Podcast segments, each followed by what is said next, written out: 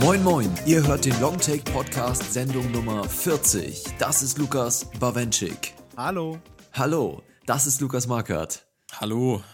Ich bin Johannes und wir begeben uns diese Woche mit dem Film A-War in ein ethisches Konfliktgebiet und sprechen auch im Anschluss über gar unmenschliche Situationen, wenn wir euch unsere Eindrücke von dem neuen deutschen Film Wild schildern. Soweit das Programm für heute. Vorher kommen wir zu einem Thema, das letzte Woche ganz, ganz heikel war, möchte ich sagen. Ich will ehrlich mit euch sein, liebe Hörer. Wir mussten im Podcast mehrmals unterbrechen an dieser Stelle, um die wehmütigen Schluchzer von Lukas Markert ausklingen zu lassen und rauszuschneiden. Denn wir fühlten uns letzte Woche, ja, schon im Stich gelassen von euch, von uns selbst und auch von Gott. Diese Woche aber erblicken wir endlich wieder einen Hoffnungsschimmer am Horizont, denn Heurika, Ave, Geronimo, wir haben eine neue iTunes-Rezension erhalten. Lukas Bawenschik. Von wem kommt die? Ave Geronimo. Nein, äh, sie kommt tatsächlich von Maxel Faxel, was ähnlich gut wie Ave Geronimo ist.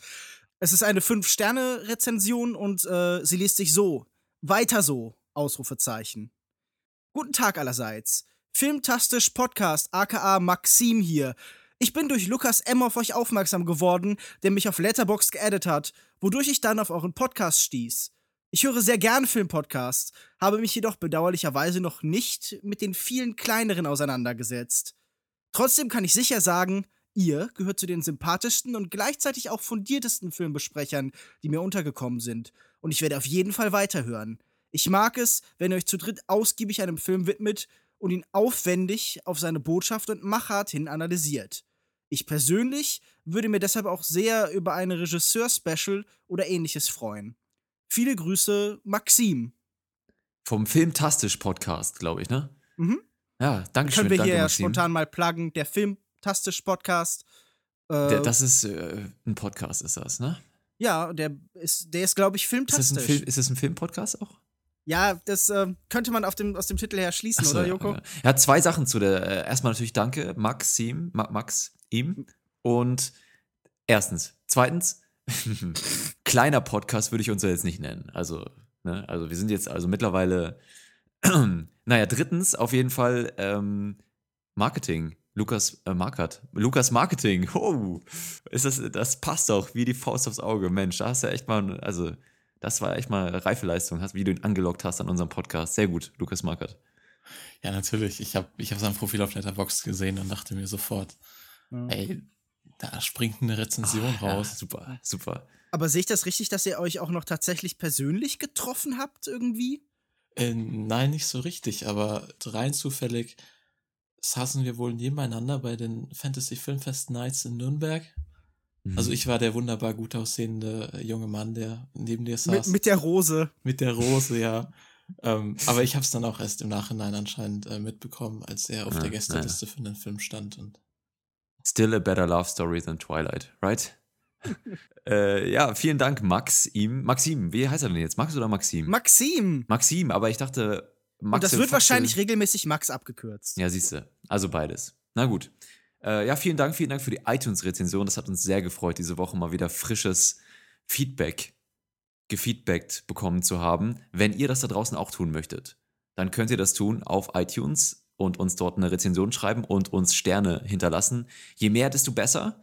Maximal allerdings fünf. Also ihr könnt auch versuchen, mehr zu geben. Müsst ihr mal iTunes schreiben. Äh, Apple müsste man schreiben dann, ne? Mm, Aber ich bin mir nicht sicher, ob die das erlauben. Ansonsten könnt ihr das auch noch per Mail machen. Falls ihr längere Ausführungen schildern wollt, dann schickt uns das einfach an feedback at longtake.de oder äh, ganz kurz über Twitter at longtake.de oder facebook.com slash longtakepodcast. Mensch, da freue ich mich ja diese Woche. Vielen Dank. So, wir kommen jetzt zu unserem ersten Film in der heutigen Sendung. Sendung Nummer 40 übrigens, Leute. Das ist ja schon, ist ja, also es klingt schon irgendwie ganz gut, oder? 40? Ja, es wird langsam Zeit für die Midlife Crisis. Sendung Nummer 40 heute, Long Take Podcast. Wir beginnen mit unseren Filmbesprechungen und zuerst an der Reihe ist der Film A-War oder auch Kriegen, genannt ein dänischer Film von Tobias Lindholm. Und wir hören einmal kurz in den Trailer rein und melden uns dann gleich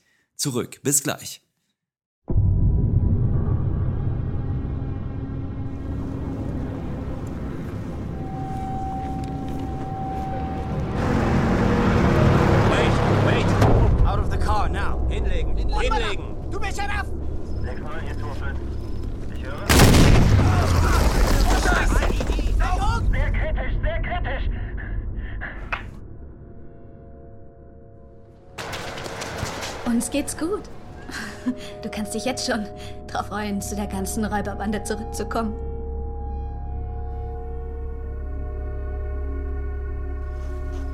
Ich weiß, dass ihr zurzeit viel auf Patrouille seid und dass ich euch viel abverlange. Aber wir müssen weiterhin Präsenz zeigen. Wann kommt Papa nach Hause? In drei Monaten ist er wieder da.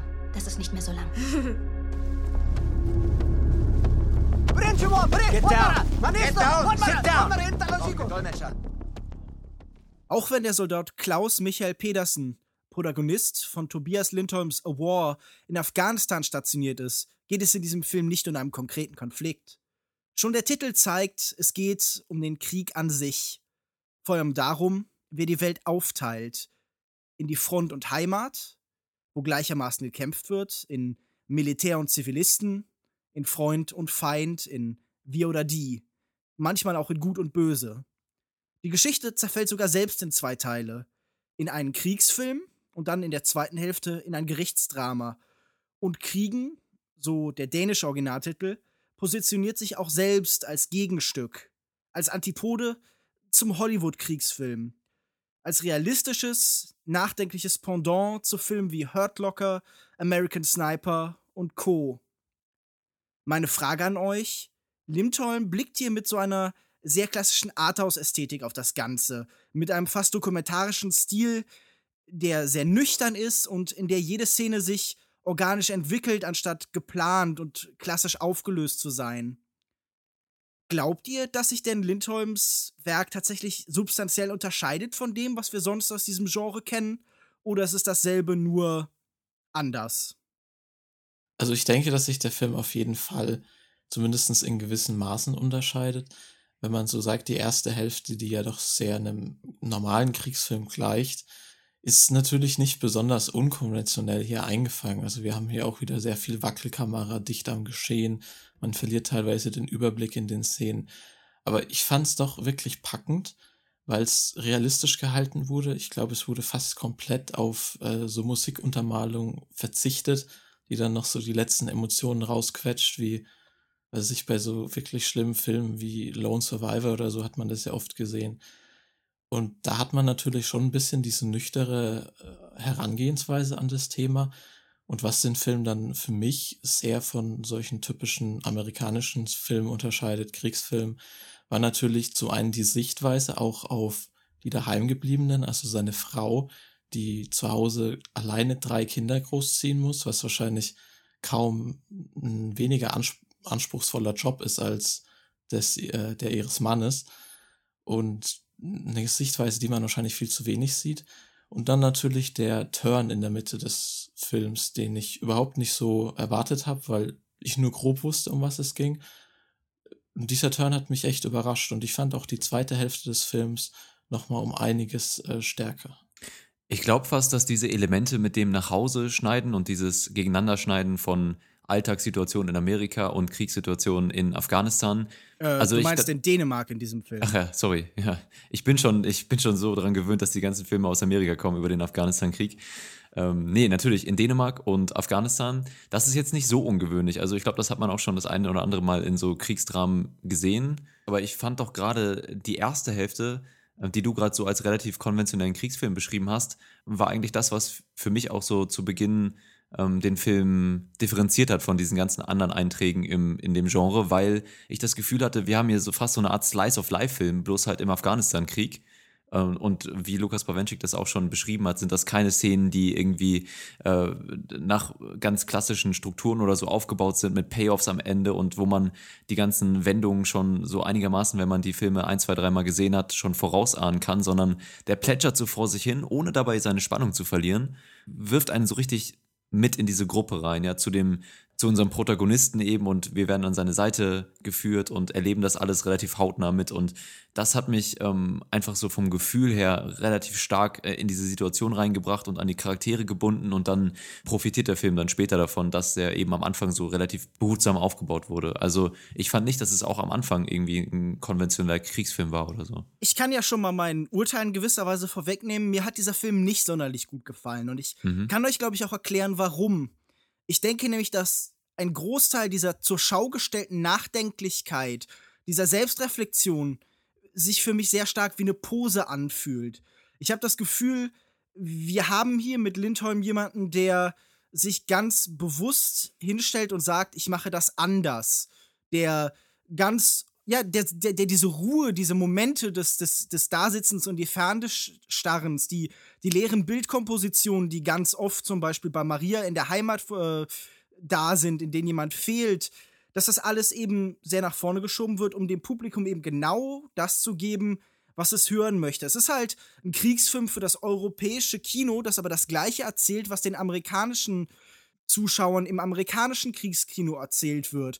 Und wenn ihr hier sagt, okay, ich finde es gut, dass diese Doppelperspektive da ist, nämlich dass gleichzeitig die Heimat eben gezeigt wird und eben das Kriegsgebiet. Und ja, natürlich geht es darum zu zeigen, beide sind Kriege, beide, äh, in beiden Fällen zeigt dieser Konflikt Wirkung. In dem Moment, in dem Krieg ist, hat sich etwas verändert. Irgendwie Unschuld ist das erste Opfer des Kriegs.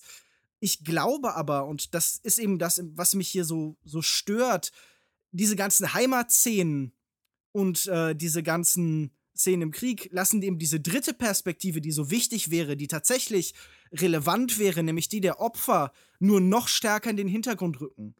Ich glaube, dass dieser Film ja später so eine Art Katastrophe zeigt und diese Konsequenzen werden dann eben zu Hause zurück in Dänemark in dieser zweiten Hälfte im Gerichtsdrama äh, diskutiert. Aber in jedem Fall äh, findet die andere Seite, dass, dass die anderen, die ich im, schon im Intro erwähnt habe, die Feinde nicht so wirklich statt. Und ich glaube, die Perspektive ist jedoch eigentlich dieselbe, nur mit. Ähm, ich ich beschreibe mal die Haltung dieses Films mit einem Witz von dem, äh, dem, dem glaube ich, irischen Comedian Frankie Boyle, der nämlich gesagt hat: Okay, ich finde das ganz schlimm, was die machen. Die Amerikaner kommen nicht nur in dein Land und töten da alle Leute, sondern die kommen ein paar Jahre später auch noch hin und drehen dann einen Film darüber, wie traurig ihre Soldaten sind, dass sie all deine Leute getötet haben. Hm. Und ich finde, äh, das ist jetzt natürlich ein bisschen unfair und das ist ja auch zugespitzt, das ist bei Comedians nun mal so, aber das ist für mich, was genau dieser Film eben macht. Ja gut, aber jetzt stellen wir uns doch mal die Frage, die wir uns bei Grüße aus Fukushima gestellt haben. Wäre alles andere nicht Katastrophentourismus? Kommt natürlich darauf an, wie man es umsetzt, klar, aber eine Perspektive von einem europäischen Regisseur, einem europäischen Film, einer Geschichte über die Leute, die er kennt, kann es für so einen Regisseur eine andere Perspektive, Perspektive geben als diese? Es wäre okay, wenn, also dieser Film behauptet permanent, über die eigene Eingeschränktheit nachzudenken. Also ich glaube, die Hälfte des Films besteht aus Einstellungen, wo irgendjemand still da sitzt und irgendwie nachdenkt oder irgendwie Gespräche haben gerade geendet und jetzt reflektiert jemand darüber. Aber der Film selbst, der denkt überhaupt nicht. Der behauptet nur eben zu denken. Nee, ich und ich glaube, was du sagst, das trifft ja einfach nicht zu. Denn es gibt ja hier diese Darstellung von den Opfern und zwar in so Form, in Form von so konfusen Hoffnungssymbolen. Also da wird dann gemeinsam mit den Kindern ein Drachen steigen gelassen.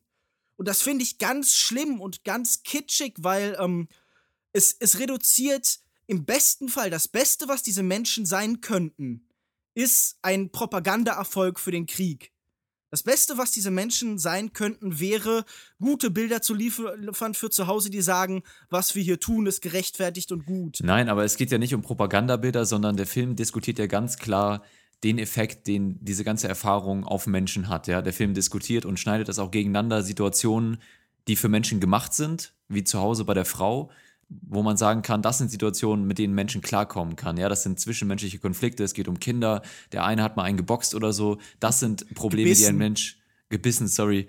Ähm, äh, das sind Probleme, die ein Mensch lösen kann und soll, ja. Und das ist die Ebene, auf der ein Mensch funktionieren kann. Und dann haben wir diese extreme Gewalt und, und diese Entscheidungen, die super unmenschlich sind in Afghanistan. Und das ist etwas, was in, für einen Mensch schädlich ist und in dieser Umgebung kann ein Mensch nicht funktionieren. Und der Film setzt sich ja als Fokus zu zeigen, ähm, was passiert in den Köpfen von, jemand, von jemandem, der sich damit auseinandersetzen muss, der diese Entscheidung treffen muss. Ähm, und selbst zwischen Schuld und Unschuld, Gerechtigkeit und Ungerechtigkeit ständig abwägen Mo muss in Situationen. Moment, aber hier vermischst du doch zwei Sachen. Du sagst zum einen, es geht um die Moralen und e-, Moral und Ethikfragen, aber das ist ja wohl eine Außenperspektive. Andererseits sagst du, es geht darum, dass eben was Nein. in den Köpfen dieser Menschen Ja, die- stattfindet, passiert. Und das ist eine psychologische Frage oder eine innere Frage. Und ich glaube, gerade an diesen Innerlichkeiten ist der Film überhaupt nicht interessiert. Doch, das, ist, der, das ist der einzige Fokus von dem, von dem Film. Diese dieser ganzen Film hat ethischen überhaupt Fragen. keine Innenperspektive. Er bleibt rein auf dieser moral-ethischen Frage. Er konfrontiert das so ein bisschen wie so ein Versuchsaufbau. Also er stellt uns hin und fragt, ich meine, der Film endet mit zwei gegenläufigen Gerichtsappellen.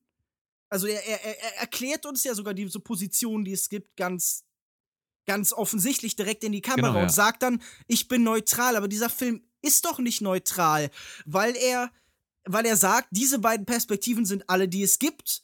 Aber es gibt dann doch auch, auch eine dritte, die in diesem Film komplett ignoriert wird. Die wird in diesem Gerichtsprozess, der später drei, stattfindet, auf, äh, auf sechs Bilder reduziert von Opfern, von denen drei gezeigt werden.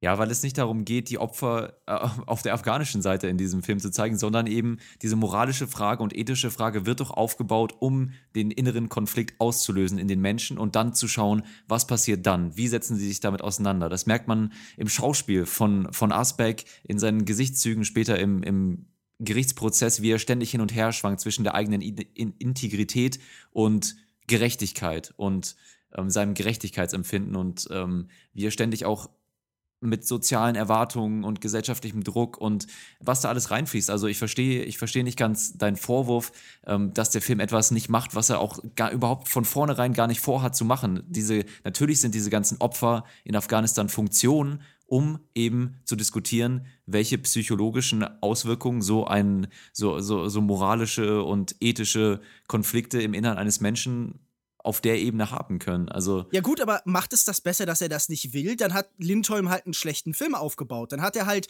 Nee, es ist ein runder Film. Na, nein, es ist ein schlechter Film, weil es ist ein Film über eine Moralfrage, der aber nicht die zentralen Aspekte dieser Moralfrage beachtet. Denn er geht hin und beantwortet dieser Frage aus einer westlichen Perspektive, aber denkt dann nicht darüber nach, dass er das so tut.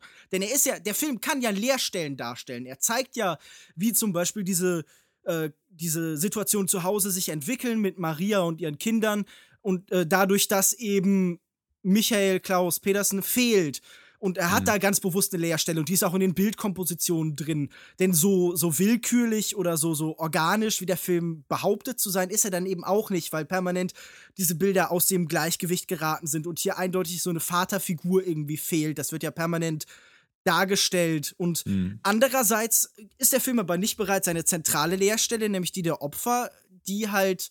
Oder was? Ich, ich will Er nicht ist doch das Opfer. Sagen. Er ist doch der, die Familie ist das Opfer. Er ist das- eines der Opfer, aber es ist doch. ja, ein, eines der Opfer, auf die sich der Film konzentriert. Also Er versucht hier eine Gleichung zu lösen, von denen er einfach ganz viele Vari Variablen nicht kennt und weil er sie nicht kennt, dann sagt er, dann brauche ich sie nicht halt. Also er rechnet x plus y gleich 5 und sagt dann, ja, keine Ahnung, das y kenne ich nicht. Und dann Nein, das löse ich ist- jetzt das nur ist das ein x und setze da Vergleich. eine 5 ein. Doch, nein. du kannst da, du kannst da so viele Gleichungen. Du kannst auch sagen, äh, oh, weiß nicht, um 4 auszurechnen, muss ich nicht 1 plus 1 plus 1 plus 1 rechnen, sondern kann auch einfach 2 plus 2 rechnen. Also man muss ja auch nicht alle Variablen, wenn man einen Film über äh, einen Affen dreht, muss man sich nicht angucken, äh, wie ein, eine scheiß Mülltonne in China umfällt oder ein scheiß Tag Reis oder so. Also, verstehst du? Äh, Also du meinst für die moralische Frage, wie eine Zivilgesellschaft mit äh, ihrem militärischen Anhängsel, so, so gestaltet sich ja heute das Militär oft an den Ländern. Wir, wir sehen das als etwas, das gleichzeitig Teil der Gesellschaft sein soll, aber wir weisen es, das ist sicherlich eine Heuchlerei der Gesellschaft, so weit von uns, wie wir wollen, weil wir mit dieser Gewalt nichts zu tun haben wollen. Und das ist natürlich ein Paradox, aber diesem Paradox nimmt sich der Film gar nicht an, sondern der, er tut so, als wäre das Militär in dem Moment, in dem es zurückkehrt, ganz klassisch doch Teil dieses zivilen Lebens. Also wir haben diese Bilder, da wird dann der Soldat von seiner Familie in die Arme geschlossen und diese, diese, diese Räume, die dann dargestellt werden, das sind halt einfach ganz normale zivile Gerichte. Diese, die haben alles so ein bisschen so einen Charme von einer Turnhalle irgendwie. Und was wie, wie hier es dargestellt wird, das hat auch die, die Ästhetik und die Logik eines ganz normalen Gerichtsprozesses, sondern, also das ist sichtlich kein Militärtribunal. Und diese, diese, diese Frage, die dann in diesem Militärtribunal gestellt wird, nach der Frage, können wir den Menschen von hier als Nichtbeteiligte verurteilen, obwohl wir in dieser Extremsituation nicht selbst sind? Können wir die Leute verurteilen, die wir als Gesellschaft oder über politische Strukturen in diesen Krieg geschickt haben? ja. Dafür, dass sie in diesem Krieg sich entsprechend von ja, besonderen Umständen halt verhalten. Also dieses ganz klassische Bild, es wird ja, glaube ich, im Film sogar gesagt, äh, du hättest dabei sein müssen, ihr hättet dabei sein Hm. müssen. Das Hm. irgendwie wirft äh, Pedersen oder ich glaube einer seiner Kollegen irgendwie da dem den versammelten Richtern dann vor. Hm. Und ähm, ich glaube halt einfach, diese Moralfrage ist nicht einfach in diesem Raum luftleer so zu lösen, sondern der muss auch Ja, das ist doch der Punkt. Das ist doch der Punkt, dass man ja, in das diesem ist, der, luftleeren das Raum ist das eben nicht lösen nicht der kann. Punkt des Films, weil der Film sich damit Natürlich. gar nicht kritisch auseinandersetzt. Wo siehst du das denn? Wo Die beschäftigt, kritische Auseinandersetzung wo ich, beschäftigt sich denn der Film mit der Abwesenheit der Opfer in dieser Diskussion? ständig. Der Film beschäftigt sich äh, mit, nicht mit der Abwesenheit der Opfer, sondern mit der Anwesenheit der Opfer in den Köpfen von dem Angeklagten hier zum Beispiel und in unseren Köpfen, weil der Film es nämlich sehr geschickt macht, die Sympathien aufzubauen und dann später uns ein moralisches Problem äh, vorzulegen, das wir haben, wenn wir darüber nachdenken, wenn uns ein ähm, sympathischer Kerl auf einmal etwas Falsches tut, ja. Und wir müssen uns jetzt selbst abwägen, genauso wie er in seinem Kopf auch abwägen muss, inwieweit er mit verschiedenen Konsequenzen dann eben jetzt weiter handelt. Und wir denken darüber nach, was finde ich jetzt eigentlich fairer? Ist das fairer oder ist das fairer? Und wie geht man damit um? Und die, und die Aussage ist, Krieg ist so eine Scheißsache, man kann das einfach gedanklich nicht erfassen. Es gibt für dieses Problem keine Lösung. Die einzige Lösung ist, nicht in den Krieg zu ziehen, um das zu vermeiden. Und das ist doch die Auseinandersetzung, die der Film präsentiert. Ah, Aber ist es nicht einfach Feigheit zu sagen, ich habe hier eine Frage, aber ich kenne keine Lösung und jetzt lasse ich halt den Zuschauer entscheiden? Dieser Nein, Film. das ist, das ist interaktiv. Das ist das, was wir uns vom Kino wünschen, dass er uns der Kino ein Problem in uns in die Köpfe setzt, über das wir dann nachdenken später. Das ist doch, wozu Kino da ist. ja, aber er, der Film muss doch auch immer eine eigene Haltung haben bis zu einem gewissen Grund. Der Muss muss, er nicht, nö. Außerdem hat er ja eine eigene Haltung. Er findet Krieg scheiße. Das ist die Haltung vom Film. Aber ich, nein, aber ich meine, guck mal, das ist doch, das ist die Haltung, äh, mit der der Zuschauer in diesen Film reinkommt. Also, wir nehmen jetzt an, wenn wir, wenn wir jetzt einem mitteleuropäischen oder einem nordeuropäischen oder halt allgemein einem europäischen Publikum diese, diese Frage vorstellen, dann wird in der Regel der Grundgedanke beim Zuschauer sein, ja, ich lehne diesen Krieg auch ab. Aber er stellt nicht die zentralen Fragen, nämlich, können wir tatsächlich in diesem Fl äh, Konflikt irgendwas Gutes bewegen?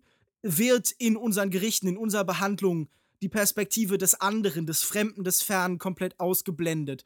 Das tut dieser Film, ohne uns irgendwie halt damit zu konfrontieren, uns damit das, das aufzudrücken, zu sagen, eure Perspektive, wie ihr hier auf das Ganze blinkt, ist selber eingeschränkt. Ja, das weil das wäre die Herausforderung an den Zuschauer, weil der fordert den nicht heraus, sondern er sagt einfach, ja, ihr habt tatsächlich die Möglichkeit, diesen Konflikt zu entscheiden. Ihr könnt die Antwort geben, ihr müsst das sogar, weil ich gebe euch sicher keine.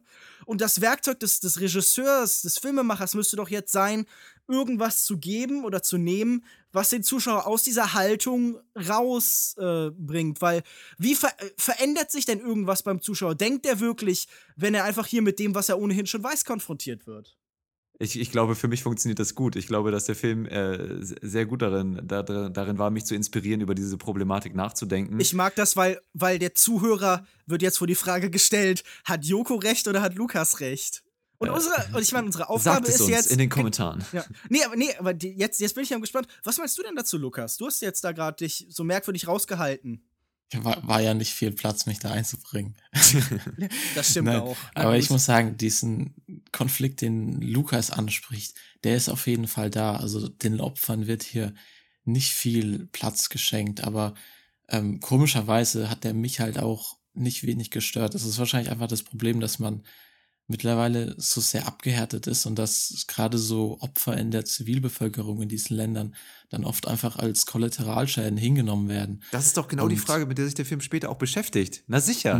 Nicht unbedingt, denn es gibt, es gibt vielleicht eine Szene, wo sie dann im Auto sitzen, wo er dann sagt, okay, und dann sagt seine Frau, ja, aber du hast Kinder daheim und die sind jetzt wichtiger. Das war für mich eigentlich die einzige Szene, wo er dann wirklich mal darüber nachdenkt. Aber ansonsten ist es wirklich eine sehr westliche Sicht, die Sicht halt von Klaus Ja, aber was Petersen. ist daran denn? Fandst du es schlimm, dass es so eine westliche Sicht hat? Und, ähm, Nein, ich, ich sage, es war so und ich kann auf jeden Fall äh, die Kritikpunkte von Lukas nachvollziehen. Aber für mich war es nicht, ähm, mich hat es nicht großartig gestört. Ja. Aber es ist ja auch sagen. in gewisser Weise der Sinn dieses Films, diese Perspektive so darzustellen, dass die Augen verschlossen wird von diesen Sachen. Wenn dann im Gerichtssaal gesagt wird, äh, vielleicht wollen sie jetzt lieber nicht hingucken, weil die Bilder sind sehr verstörend, ja. Wenn man ständig nur an der Seite von ähm, Pedersen ist und diesen Krieg immer nur aus seiner Perspektive, auch in den Gefechten oder so, sieht man selten irgendwie den Gegner, sondern immer nur sie. Und diese, das hat natürlich einen Sinn, uns diese Perspektive zu zeigen und auch eventuell die Einschränkung dieser Perspektive dann filmisch darzustellen. Also, für, was du, Lukas Bawenschik, und jetzt du vielleicht auch in Teilen negativ dem Film vorwirfst, sehe ich eigentlich als Stärke eben dieser Darstellung.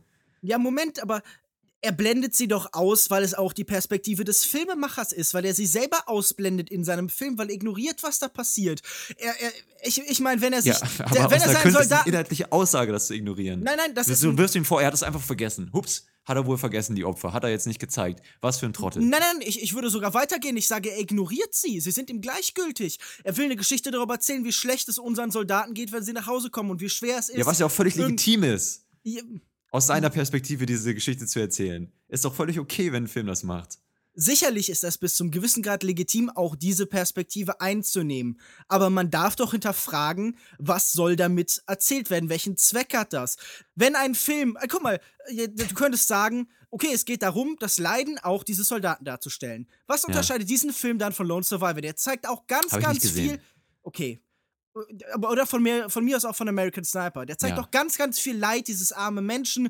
Der leidet unter einer posttraumatischen Belastungsstörung und irgendwie der Fernseher läuft da. Aber es geht hier nicht um Leid. Es geht hier nicht um Leid, sondern es geht um Konflikt im Innern von ihm. Ja, es geht nicht darum, dass er so extrem darunter leidet, sondern es geht um moralische Konflikte im, im Kopf und im Herzen dieser Protagonisten, die extrem eben auch realitätsnah und wunderbar geschauspielt, darf man auch mal an der Stelle sagen, ähm, ja, auf, auf die Leinwand gebracht werden. Es geht ja nicht darum, irgendwie PTSD darzustellen oder so, sondern es geht um einen moralischen Konflikt. Aber funktioniert ein moralisch, also natürlich, aber ähm, der Wert wäre doch auch darin, diesen moralischen Konflikt auf den Zuschauer in, im vollen Maße zu übertragen. Und zwar nicht nur so weit, wie ihn diese einzelne individuelle Figur empfindet, sondern es wäre die Pflicht des Filmemachers. Oder ich, also ich spreche, ich, ich verpflichte ungern Künstler zu irgendwas. Es ist nicht meine Aufgabe, ihnen Vorschriften zu machen.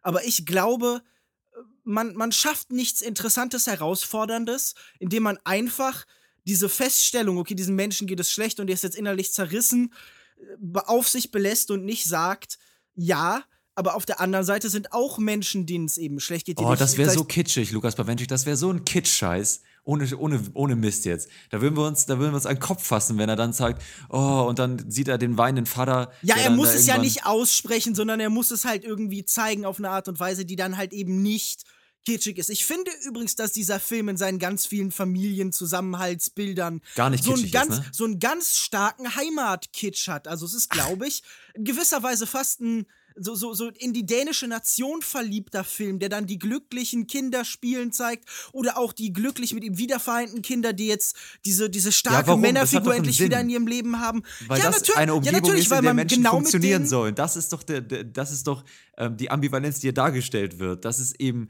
die, zum einen unsere Gesellschaft zeigt, wie sie funktionieren kann und sollte, wo Menschen selbst wenn sie Probleme mit irgendwas haben, das immer noch lösen können und sich auseinandersetzen miteinander, mit Worten und mit Umarmungen und mit anderen Sachen, mit Ja, Unterstützung. aber guck mal, im Kontrast hat der Film dann für zum Beispiel die Kritiker dieses Systems, die Kritiker dieser Idee, einfach nichts als, als, als, ja, Verachtung übrig. Also, wir sehen da diese Anwältin, die, ähm, die. nee, das ist keine Verachtung. Ich finde Doch, die Anwältin natürlich, guck doch an, wie die dargestellt wird. Also, die ist so eine böse, kalte Karrierefrau. gar nicht, gar die, nicht. Äh, wo, die, in, es ist fast ein Triumph in dem Moment, in dem sie besiegt ist und dann applaudiert wird und sie halt geschlagen irgendwie das Feld räumen muss. Man merkt einfach, dass sie Bock hat, Justiz walten zu lassen, dass sie weiß, dass äh, dass das Wichtige, was unsere Gesellschaft vielleicht von einer, in der gerade ein Bürgerkrieg und, und ein richtiger Krieg herrscht, unterscheidet, ist, dass wir hier ein funktionierendes Rechtssystem und Justiz Justizsystem haben, was eben diese Konflikte ähm, äh, sich mit diesen Konflikten professionell auseinandersetzt. Und ich finde nicht, dass sie irgendwie unsympathisch dargestellt wurde. Im Gegenteil, es gab immer wieder Momente, wo sie dann auch mal bei einem Witz gelacht hat oder so. Und das hat sie sehr menschlich gemacht. Ich. Moment, Moment, sie hat bei einem Witz gelacht, der ihr nützt. Sie hat immer, also sie, diese Figur wollte nur gewinnen. Es ging darum darzustellen, so eine Bürokratie dazu zu zeigen, die halt gleichgültig ist gegenüber dem armen Soldaten, der halt elf Menschen ermordet hat. Und zu sagen, Nee, nee, ja, nee. das böse System und das wurde dann verkörpert eben in nicht, dieser gar blö, in dieser bösen blonden Figur, die, Die war halt braun, Ich glaube, sie brünett. war rothaarig. Moment, jetzt, haben, Moment. jetzt haben wir jetzt drei Varianten, na gut. Nein, aber ähm, für, für mich war sie eindeutig eine kritisch besetzte Figur, die nur gewinnen wollte. Die, also die auch als Gradmesser natürlich genutzt worden ist, um zu zeigen, wie dieser Konflikt gerade oder diese, diese, dieser Gerichtsprozess gerade eben für die Figur, mit der wir in dem Moment dann eindeutig mitfühlen sollen. Das ist doch das Weil er- Interessante. Dass, sie, dass wir eben merken, dass, dass sie nicht eben nur böse ist, sondern dass sie eventuell auch frustriert ist, dass hier Leute mit Sachen eventuell oder wahrscheinlich häufiger durchkommen, was äh, die eigentlich nicht richtig sind, ja. Ja, also, Moment, aber sie ist doch einfach nur. Ich verstehe gerade nicht, wie das das relativiert. Ja, sie ist böse gerade, weil sie, eben ist so nicht böse, sie ist nicht Begeisterung böse, das- da, da würde ich schon mal-. Der Fi- Eine doch, Begeisterung doch Ja, aber nicht, sie, sie steht doch im Kontrast zu jemandem, den wir als liebevollen Familienvater gesehen haben und so. Ich finde, dass sie im Kontrast dazu steht, weil sie rational argumentiert. Und dann ist es natürlich so, dass man erstmal inhärent eine Antipathie gegenüber jemanden hat, äh, der gegen unseren Protagonisten, den, der dem irgendwie schaden will auf eine gewisse Art und Weise. Aber das Ja, ist ja gerade das Interessante an dem Film, wenn wir merken, okay, die hat irgendwo recht. Was mache ich jetzt mit diesem Konflikt? Bin ich jetzt echt noch auf welcher Seite bin ich jetzt? Das ist doch das Interessante, was dann heraufbeschworen wird-. Und sie ist nicht, sie steht da nicht in einer äh, dunklen Kutte und, und kichert in sich hinein mit ihrer krummen Nase, sondern sie legt einfach die Fakten raus und, und äußert auch ein bisschen über ihr, ihre Empörung über das, was hier gerade äh, versucht wird, unter den Teppich zu kehren. So. Und das finde ich, also für mich, wir können dann mal wieder den Tiebreaker hier mit einbringen, Lukas Markert. War das für dich eine böse Figur? nicht böse, aber kritisch dargestellt. Es ist natürlich auch eine schwere Figur. Ich meine, sie vertritt ja ganz klar eine Seite. Und ich glaube, vor Gericht ist auch nicht wirklich Platz für irgendwelche äh, Spaßmacher, die sich nicht behaupten können. Und deshalb kann ich verstehen, dass sie so dargestellt wurde, wie sie dargestellt wurde. Wobei sie natürlich schon ein bisschen klischeehaft diese extreme Karrierefrau ist. Und, aber man muss sagen, sie hat auch mal gelacht, als äh, der Spitzname von einem der Soldaten erklärt wurde Hm. was dann wiederum Mhm. Alles äh, aufgehoben hat. Nein, aber ich kann es verstehen. Ich, guck mal, ich, ich sage ja einfach, wir haben in jeder Szene, in der dann eben hier Klausi Mausi vor Gericht steht, Ah. die volle Wucht seiner familiären Beziehung hinter ihm, den, die emotionale Gewalt der Tatsache, dass er der Protagonist ist. Und die Gegenposition, die Aussage, hey, vielleicht müssen wir, auch wenn wir als Gesellschaft diese Menschen dorthin schicken, immer noch Regeln aufrechterhalten, zivilisatorische Grundprinzipien aufrechterhalten, die auch im Krieg gelten müssen.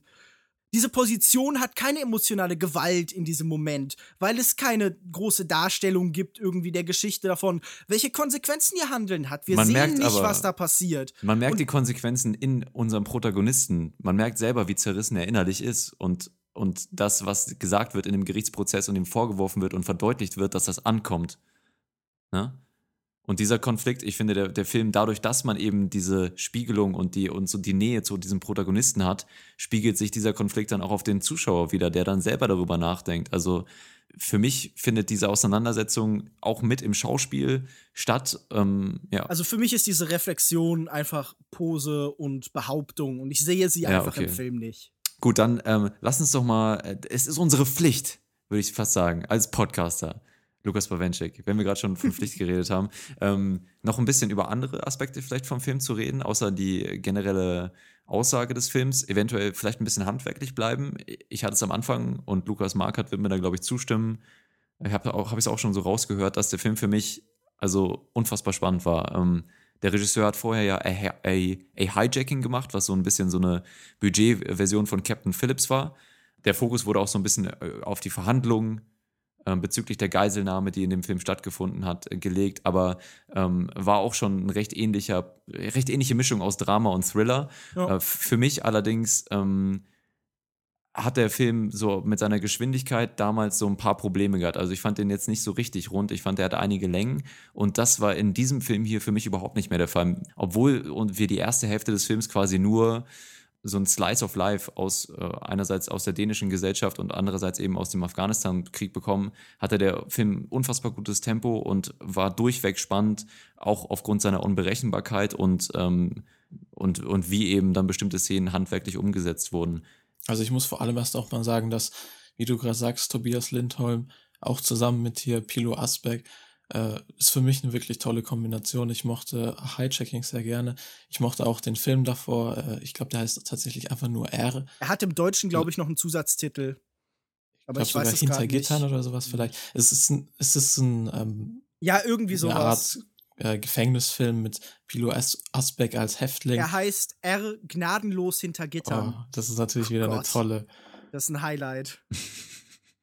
Nein, aber wirklich ähm, alles drei sehr gelungene Filme und ähm, ein sehr unterschätzter Regisseur auf jeden Fall. Ich denke, man kennt ihn ja vor allem eher für seine Beteiligungen an Drehbüchern von Thomas Winterberg meistens. Mhm. Aber die Jagd vor allen Dingen. Die Jagd, ich glaube, auch an der Kommune hat er mitgeschrieben. Ja. Vielleicht Ei. kennt man ihn besser nicht dafür. Nee.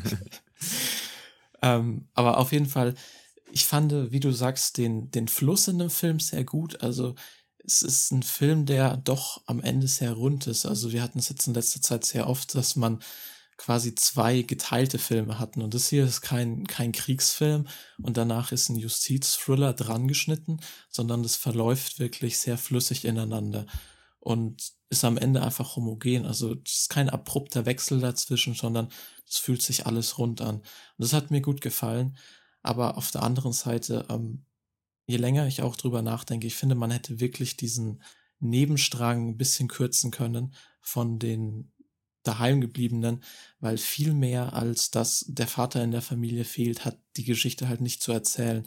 Und ich finde gerade hier wird dieser unterkühlte und distanzierte Ton des Films sehr deutlich, weil man baut zu der Familie nicht wirklich eine Beziehung auf und keine Empathie für die. Und deswegen hätte man da ruhig ein bisschen was wegschneiden können und dann vielleicht sogar so eine kleine Perspektive noch, wie du vorhin sagst, an die Opfer.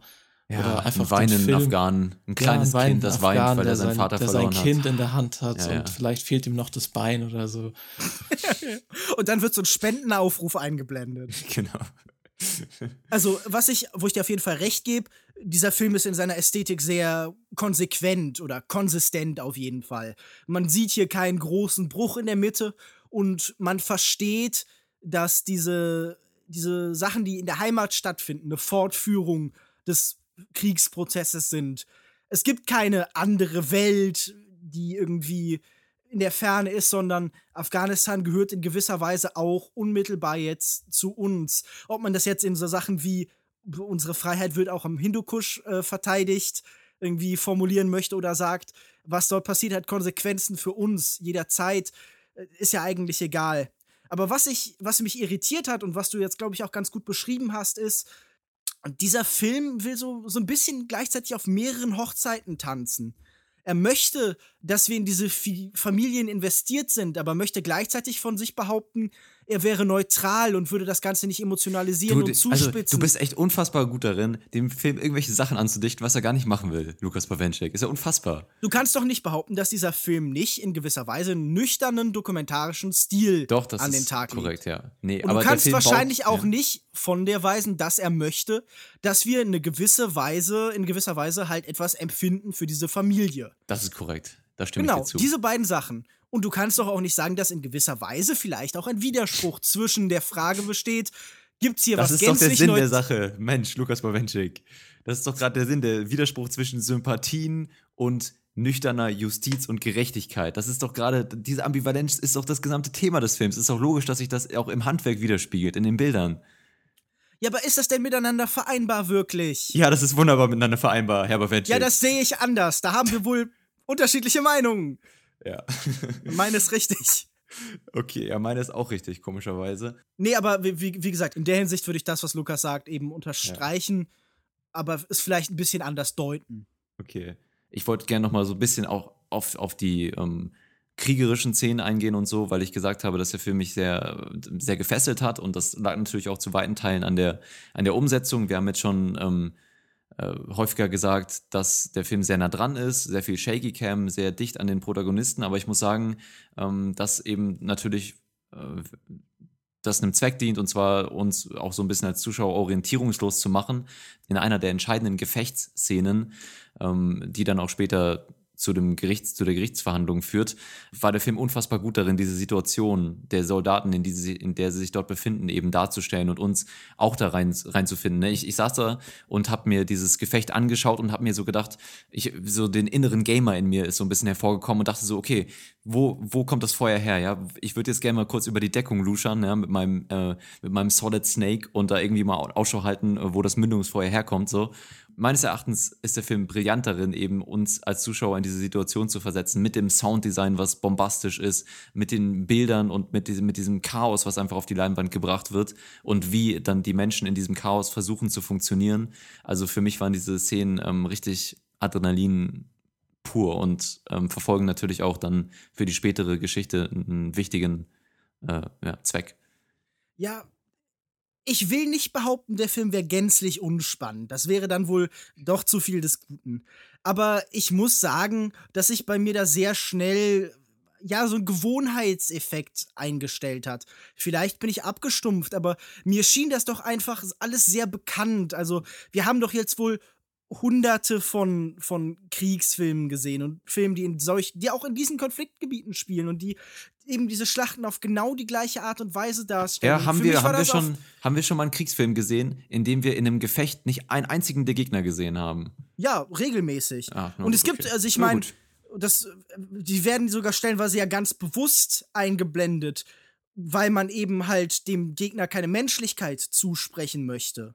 Aber mhm. nun will ich doch mal dem, dem äh, Benefit of the Doubt äh, an, an Herrn Lindhorn geben und, und, und sagen, okay, ich glaube, es ging darum, die Desorientierung zu machen und eine ja. subjektive persönliche Perspektive einzumachen. Aber da habe ich dann gedacht, ja, das ist für mich einfach Paul Greengrass für Arme. Also Aber das habe ich schon. Arme? Also ja, es, war, es war doch handwerklich, also kannst ja wohl nicht, also willst du mir sagen, dass die Szenen dich nicht mitgerissen haben? Ein bisschen, aber Na, nicht stark. Okay. Also, mhm. aber ich, ich muss einfach sagen, so, das ist dann wieder eine Frage von äh, formeller, formaler Konsequenz. Mhm. Wenn ich an einen Film wie Bloody Sunday, den ich sehr schätze, denke, da haben wir dann eben äh, einen, einen Konflikt, der wirklich überfordert, der wirklich so chaotisch ist, dass man erst im Nachhinein, wie es dann im Film auch dargestellt wird, die Logik des ganzen Prozesses eben erfassen kann. Und, mhm. und hier, das ist so eine handzahme Chaotik. Die, die ist so, ja, wie du schon beschreibst, sie ist natürlich in einem, wie in einem Videospiel, weil man sich gern wissen würde, wo der Feind ist. Jetzt benutzt nicht die Worte gegen mich, die ich geäußert habe. Unfassbar. Verzeihung, dass ich diesen, diesen bösartigen rhetorischen Trick. Ah. Aber sie hat in der Hinsicht einfach. Also es, es geht darum, uns die, die, die, die, die Spannung dieses Konfliktes eben nachzu, ja. nahezubringen und uns die auch in gewisser Weise, ja, also ohne dass ich das als Kritik gegen den Film benutzen möchte, diesen, diesen Nervenkitzel äh, den sollen wir genießen können. Und da sind wir dann halt wieder bei, der, bei dem alten Truffaut-Zitat, der gesagt hat, okay, es gibt halt keinen Antikriegsfilm, weil jeder Kriegsfilm den Nervenkitzel des, des, des, der Schlacht glorifiziert. Und das habe ich hier in diesen Momenten dann eben auch wieder gefühlt. Und ich glaube halt, die Bezeichnung Antikriegsfilm ist nicht nur, weil er dann im Nachhinein so ein, so, so, so merkwürdig Partei ergreift, sondern auch, weil er halt eben sich so sehr an diesen Gefechten auch erfreut. Natürlich mhm. haben die negative Konsequenzen, aber es gibt ein Genre, das heißt Splatter und auch Gewalt und Blut sind halt aufregend und unterhaltsam. Das ist eine der zentralen Fragen des Kinos. Da beschäftigen sich Menschen wie Michael Haneke oder Quentin Tarantino in ihren Filmcast komplett mit. Und hier sehe ich da einfach gar keine Beschäftigung wirklich damit, sondern das ist einfach so, wie, wie, wie schon am Anfang gesagt, das ist für mich hier einfach ein, ein Kriegsfilm fürs Arthouse-Publikum. Wir sind uns zu fein, irgendwie Michael Bay anzugucken, der das Ganze konsequent macht und dann sagt, yeah, our soldiers are the best und, und fuck die, die Bürokraten und so, wie er das irgendwie zuletzt dann in 13 Hours gemacht hat. Aber ist das, ist das nicht wenigstens ehrlich? Ist das nicht hier einfach irgendwie, wie gesagt, der Bio-Burger bei McDonalds? Ja, ich, ich widerspreche natürlich, aber ich glaube, da, da, ich habe ja schon genug Kontra gegeben. Ich würde vielleicht nur noch mal sagen, dass ähm, ich glaube, du hast schon recht, dass dieses äh, in jeder so einer solcher Gefechtsszene auch so ein bisschen, ja, also die, die Kriegs, was Kriegsverherrlichendes mitschwingt, aber ich glaube, das ist einfach ein Problem, ähm, dass man in Kauf nehmen muss, wenn man das so darstellen möchte. Und die Szene ist ja nun mal einfach sehr wichtig für den gesamten Film und für das moralische Problem und für die Logik und so. Also ich, da, ich sehe deine Kritik schon, aber ich glaube, das lässt sich halt nur sehr schwer vermeiden. Ähm, ja, und beim Rest würde ich dir natürlich einfach, äh, stehe ich dir diamet diametral gegenüber. Ich habe es ja am Anfang schon kurz angemerkt, deswegen will ich auch gar nicht mehr so viel dazu sagen. Mich haben diese Kriegsszenen natürlich auch gepackt, aber sie sind halt so gefilmt, wie Kriegsszenen halt gefilmt werden in heutigen Filmen. Und deswegen war es nichts Besonderes. Ich habe die Spannung des Films tatsächlich dann eher in der zweiten Hälfte vor Gericht gesehen. Aber was mir am Anfang in dem Kriegsgebiet gut gefallen hat, waren diesen, diese kleinen, die Kleinigkeiten und diese Gespräche, die erstmal total nichtig erscheinen, aber dann später im Hinblick auf dieses Ereignis, was dann passiert, vor Gericht doch sehr große Aussagekraft haben. Und man dann so zurückdenkt, ah ja, okay.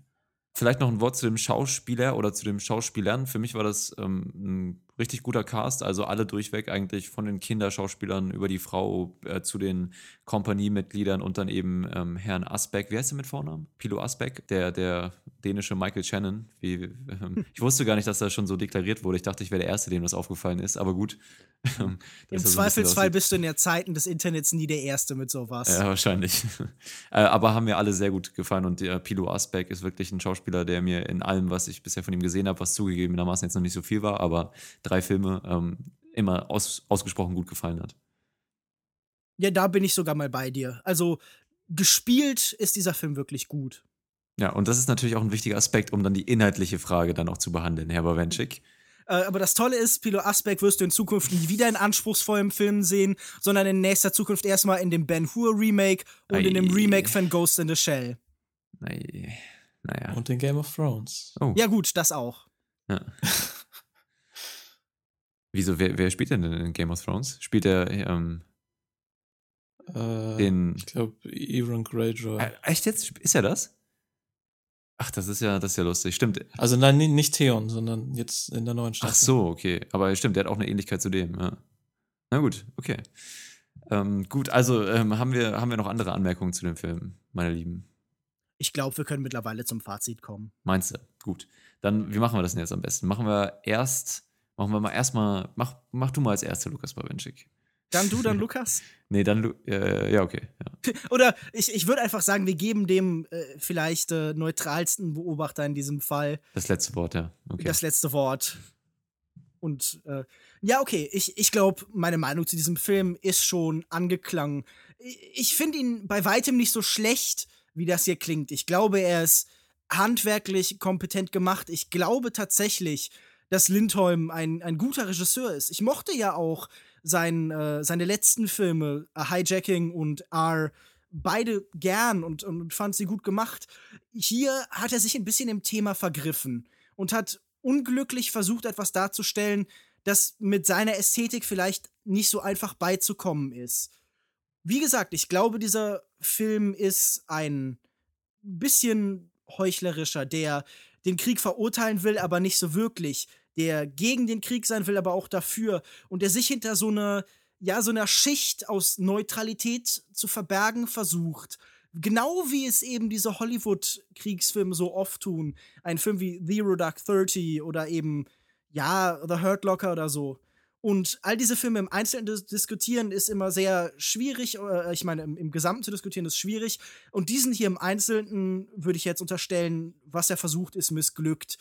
Am ehesten würde ich es vergleichen mit dem Theaterstück Terror von Ferdinand von Schirach, das gerade deutschlandweit stattfindet, das eine ganz ähnliche Situation darstellt, in der eine, ein, äh, ein Verantwortlicher dafür vor Gericht steht, der ein Flugzeug hat abschießen lassen, das ins Olympiastadion krachen soll, das von Terroristen gekapert worden ist. Und der ja auch eine Frage stellt, inwieweit können wir paradoxe Entscheidungen die wir nun mal als friedfertige Gesellschaft, die Krieg führt, eben uns stellen müssen. Und die Haltung der meisten Menschen scheint in diesem Fall zu sein. Am Ende wird bei diesem äh, Theaterstück abgestimmt. Man soll ihn doch bitte freisprechen. Und wir sind in einer Gesellschaft, die sich permanent selber von ihren Entscheidungen freisprechen will. Wir wollen eine Distanz aufbauen zu diesem Krieg, den wir da führen. Und ich glaube, dass A War ein Film ist, der genau das erlaubt und der gerade deshalb schlecht ist, weil er uns nicht wirklich mit den zentralen Fragen konfrontiert. und unserem Sternesystem, das ich in diesem Fall für nicht besonders adäquat halte, würde ich jetzt mal zwei von fünf Sternen geben. Ähm, ja, für mich ist A War ein überragend guter Film. Vielleicht einer der besten Filme, die ich äh, dieses Jahr im Kino gesehen habe und auch eines der spannendsten Kinoerlebnisse. Für mich ist es nicht nur ein Film über ähm, moralische Fragen und Ethik und ethische Konflikte und Ungerechtigkeit und Gerechtigkeit, Unschuld und Schuld, sondern auch ein Film, der aufzeigt, ähm, wo die Grenzen von uns Menschen und von dem liegen, was wir als Menschen begreifen können und in welchen Situationen wir funktionieren können. Und ich finde, die, diese Thematiken behandelt der Film sehr gut und sehr kohärent und ähm, spiegelt sich sowohl in Schauspiel, Drehbuch und auch der Umsetzung der verschiedenen stilistischen Mittel wieder in dem Film. Ähm, obendrein noch extrem spannend und für mich deshalb, ja, ich, ich versuche gerade irgendeinen mehr. Eigentlich nach der Diskussion mit Herrn Bawenschik äh, weiß ich den Film eigentlich noch mehr wertzuschätzen. Und deswegen gebe ich dem Film äh, sehr, sehr verdiente 5 von 5 möglichen Sternen und eine, eine Riesenempfehlung für den Film im Kino. Also eine Wertung, die reiner Protest gegen mein Urteil ist. Nee, hatte ich auch schon, habe ich direkt schon nach dem, wusste ich schon direkt, als ich aus dem Kino rausgegangen bin, das war, fand ich richtig, richtig klasse, den Film. Deswegen lasse ich ihn mir auch nicht von Ihnen kaputt reden. Jetzt haben wir die zwei Extrempositionen gehört. Lukas Markert, du wahrscheinlich irgendwo so dazwischen. Ja, wie geht's auch anders, ne? Also, ich bin, wie man es erwartet, zwischen euch.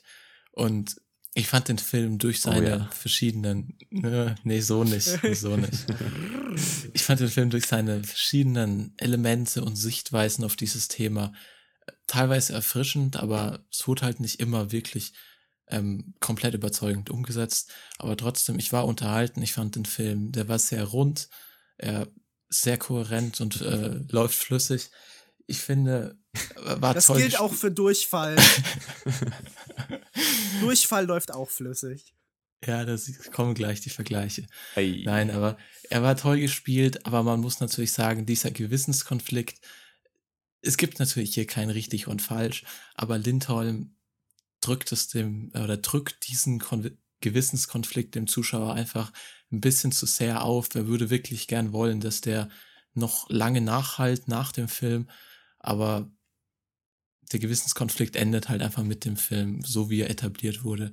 Aber nichtsdestotrotz, ich würde den Film auch empfehlen und ich würde 3,5 von 5 Sternen geben. Für, für mich auf jeden Fall ein Film, äh, der auch noch lange nach dem Kinoerlebnis nachgewirkt hat. Und ich muss ja auch ein bisschen für den Film hier mal eintreten. Das war wirklich.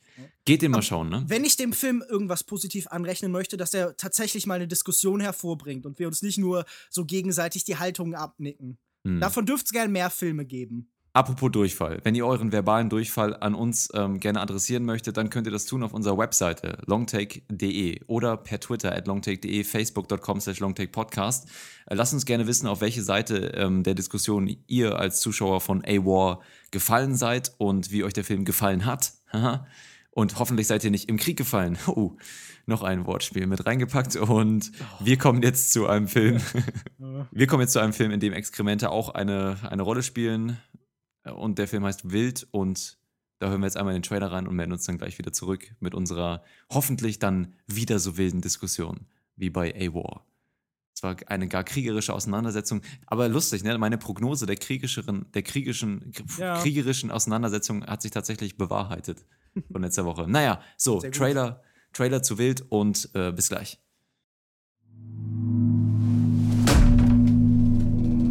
Soll ich einen Kaffee bringen?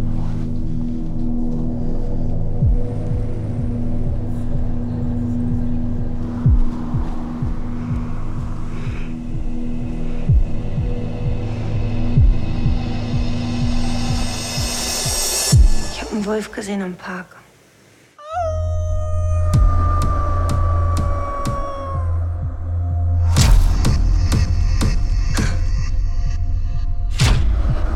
Muss ich Urlaub nehmen? Vielleicht tue ich ganz aus.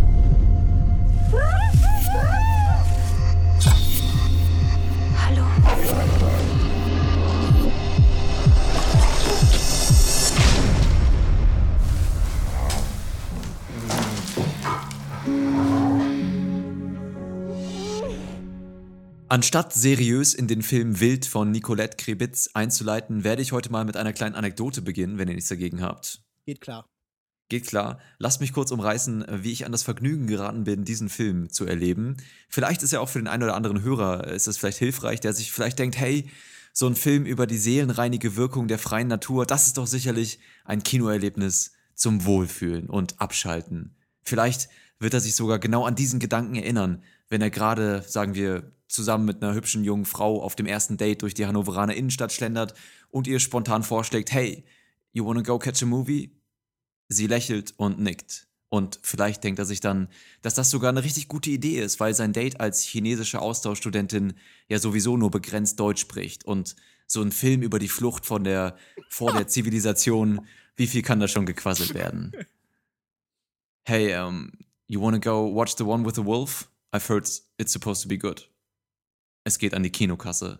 Es gibt Studentenrabatt. Es fühlt sich gut an. Der perfekte Ausklang für ein bisher astreines Halt, stopp! Lieber Zuhörer, falls du bislang eben diesen Weg beschritten hast und während des Bezahlens an der Kinokasse vielleicht gerade zufällig meine Ausführungen hier hörst, lass mich dich warnen. Wild. Worst date movie ever. Don't do it. Don't.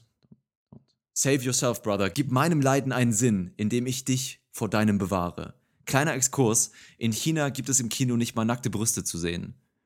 Schnitt Deutschland, Hannover, Kino am Raschplatz. Eine chinesische Austauschstudentin begutachtet einen Wolf, der einer Frau ihre periodenbedingte Blutung aus dem Schoß leckt. Substanzen, die sonst nur zur Zeugung von Kindern vorgesehen sind, landen deutlich sichtbar an unüblichen Stellen. Ein Schreibtisch wird behutlich mit Exkrementen dekoriert. Neben der Chinesin im Kinosaal befindet sich mittlerweile nur noch ein Haufen Elend, tief zwischen der Sitzfläche und der Lehne seines Kinosessels. Ich möchte kurz wiederholen, Worst Date Movie ever. Als das Paar den Kinosaal verlässt, grinst das Häufchen Elend verschüchtert und quittiert die peinliche Stille mit einem genuschelten Man, weird fucking movie. In einem letzten Rettungsversuch probiert sich das Häufchen Elend auf dem Heimweg in einer Flucht nach vorne an einem Interpretationsansatz für das eben Gesehene zwecklos. Die Sprachbarriere zwischen ihm und seinem Date erschien ihm nie höher. Zum Abschied gibt es dann den Hauch einer Umarmung. Ja, äh, bye. Was ich euch damit sagen möchte, liebe Co-Moderatoren, verzeiht es mir, wenn ich bei der Bewertung und Analyse dieses wunderbaren Werkes eine gewisse situationsbedingte Subjektivität nicht ablegen kann. Aber tatsächlich bringt äh, mich diese Erfahrung doch noch zu einer Frage. Falls ihr nicht verstanden habt, ich hatte diese Erfahrung mit dem Film. Das war mein Date, mit dem ich, naja. ich, ich möchte wirklich wissen, was hat sie denn dazu dann noch gesagt? Hat sie irgendwie das Ganze kommentiert oder hat sie einfach gedacht, okay, ich muss aus Deutschland raus, das sind ja alles geistesgestörte irgendwie Sodomisten? Ja, sie war natürlich typisch chinesisch eher zurückhaltend mit der Kritik. Deswegen mhm. bin ich mir nicht ganz sicher, äh, wie ihr das. Also, es hat ihr nicht gefallen. Wie, wie gesagt, ich finde viel interessanter die Anekdote aus ihrer Sicht, wie sie sich später dann irgendwie Freunden und Bekannten in China erzählt. ja, und dann kam da dieser Deutsche und hat mich in so einen komischen Wolfsex-Film mitgenommen. Tierporno, ja. Naja, aber es bringt mich zu einer Frage. Und zwar ähm, war der Film für mich doch gefühlt im Kino recht. Ähm, recht wild, ähm, denn aufgrund meiner Erwartungen an einen eher meditativen Naturfilm und unter Beachtung eben geschilderter Umstände erschien mir Wild doch ja, nicht gerade zahm. Ähm, aber vielleicht habt ihr da eine bessere Perspektive auf dem Film. Wie ging euch das denn? Ähm, war Wild wirklich mal ein wilder Vorstoß in einem sonst eher mutlosen deutschen Kino? Äh, doch, bis zum gewissen Grad, auf jeden Fall. Ich, ich musste im Nachhinein so ein bisschen darüber lachen. Das Ganze ist ja mitproduziert worden von Heimatfilmproduktion. Und es ist, das Ganze ist natürlich eine sehr deutsche Geschichte auf so eine gewisse Art und Weise. Irgendwie der, der mythische Raum des Waldes, diese Märchenfigur des Wolfs, irgendwie, man kennt sie von den Gebrüder, Gebrüdern Grimm und so. Diese klassischen Elemente dann auf eine ganz interessante Art und Weise miteinander vermengt. Es ist ja auch eine so eine, so eine deutsche Drama-Ästhetik, die man am Anfang vielleicht irgendwie kennt, die einem bekannt vorkommt, die auch so ein bisschen so äh, deutscher Arthouse-Standard oder so, so kleines Fernsehspiel produktionsmäßig Standard ist. Aber dann wächst dieser Film eben über sich hinaus und hat absurde Ideen und findet auch eine Bildsprache, die für den deutschen Film ganz ungewöhnlich ist. Und äh, jetzt möchte ich mich dann auch von der Kategorie deutscher Film lösen. Das ist natürlich immer unfair und Unsinn. Menschen, die sagen, mhm. ja, alle deutschen Filme sind einfach scheiße und deutsches Kino ist nicht meins das ist immer verkürzt gedacht, finde ich, weil es doch immer wieder interessante Perlen gibt. Und dazu gehört sicherlich bis zu, in, in eingeschränktem Maße, ich bin nicht 100% überzeugt von diesem Film, aber halte ihn für sehr interessant. Äh, das gilt sicher deshalb auch für Wild. Ja, und ich muss den Film ebenfalls ein bisschen in Schutz nehmen. Ich habe den Trailer vorher gesehen und mir ein paar Pressestimmen durchgelesen und habe nachdem Hätte ich vielleicht auch machen sollen. Ja, nach dem, was ich gehört habe, habe ich mir den Film im Nachhinein eigentlich wesentlich radikaler vorgestellt. Also ich will gar nicht ähm, bestreiten, es gibt natürlich bessere Filme für ein erstes Date. Hm. Aber Antichrist zum Beispiel.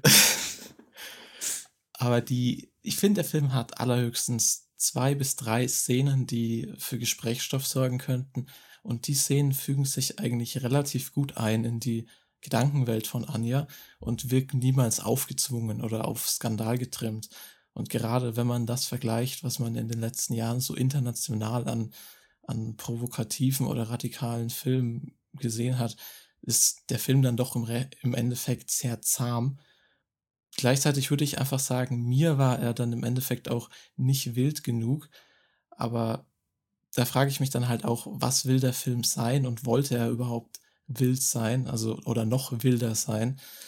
Hm. Was ich eben nicht glaube, weil dieser Ausbruch ist ja sehr in leisen Tönen dargestellt und was auch wiederum sehr gut passt zu Anja oh, als introvertierte Person, hm. sehr behutsam inszeniert, vielleicht sogar so ein bisschen Berliner Schule mäßig. Und deswegen fand ich, hat es doch alles ziemlich gut zusammengepasst. Wir können ja mal bei der Frage bleiben, was der Film denn eigentlich erzählen möchte. Denn es ist ja ähm, schon eine, eine gewisse Weise eine Geschichte über die Flucht aus der Zivilisation und aus den Grenzen unserer Gesellschaft. Das ist eine Grenzüberschreitung in mehrerer Hinsicht ähm, von eben unserer Protagonistin Anja. Und ich habe ja eben schon gesagt, meine Erfahrung mit dem Film ist so ein bisschen vorbelastet. Ich habe da über weite Teile einfach schwitzend im Kinosessel äh, mit der Hand auf der Stirn meine, meine Schläfen massiert, einfach weil ich, ich wollte es enden lassen, diese peinliche, diese, diesen peinlichen Moment. Aber ich, ein bisschen habe ich mich natürlich auch mit dem Film auseinandergesetzt und für mich hat er, glaube ich, nicht so gut funktioniert wie für euch. Hey, Überraschung.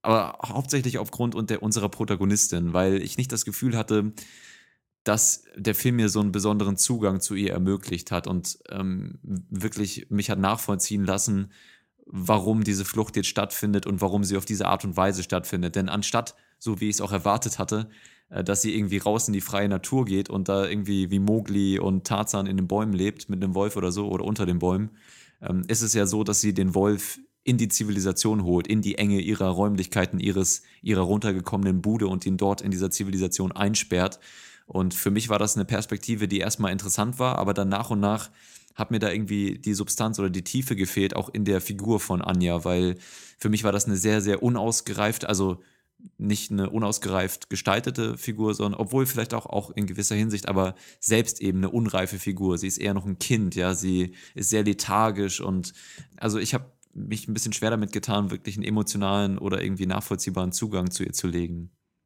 Ich würde dir da in gewisser Weise widersprechen. Wir können ja erstmal anfangen und einordnen, was Anja denn überhaupt für eine Figur ist. Du hast sie ja schon beschrieben, sie ist jung und schüchtern und lebt relativ zurückgezogen in ihrem Apartment.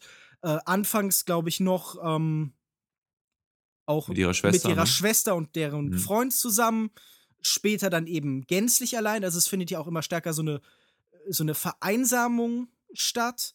Und irgendwie, ähm, sie arbeitet in einem Büro. Da hat sie dann irgendwie einen sehr unangenehmen Chef, äh, Boris, gespielt von Georg mhm. Friedrich, der auch so ein bisschen, ja, vielleicht verliebt in sie ist, aber auf jeden Fall irgendwie ist da irgendein Begehren, dass man, dass er so ganz offen zur Schau trägt. Er will irgendwas von ihr.